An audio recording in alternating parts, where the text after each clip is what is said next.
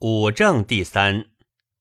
皇帝问燕冉曰：“吾欲不失武正，焉止焉始？”对曰：“始在于身，中有正度，后及外人，外内交接，乃正于事之所成。”皇帝曰：“吾既正既静，吾国家欲不定。”若何？对曰：后忠实而外正，何患不定？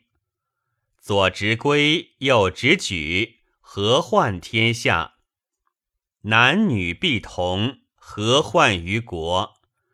五正既布，以思五名；左右持归，以待逆兵。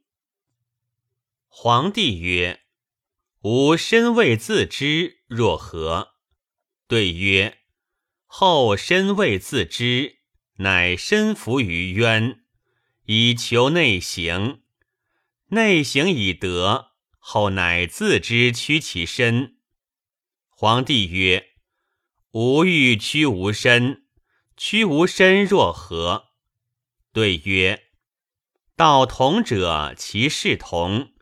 道义者，其事义。今天下大争，时至矣。后能慎勿争乎？皇帝曰：勿争若何？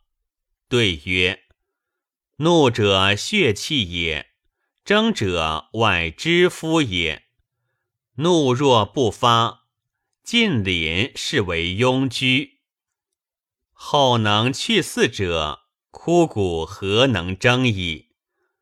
皇帝于是辞其国大夫，上于博望之山，谈卧三年以自求也。战哉！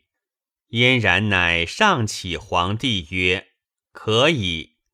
夫作争者凶，不争者亦无成功，何不可以？”皇帝于是出其羌越，奋其戎兵，身体骨服，以欲蚩尤，因而擒之。帝助之盟，盟曰：“反义逆时，其行是蚩尤；反义背宗，其法死亡以穷。”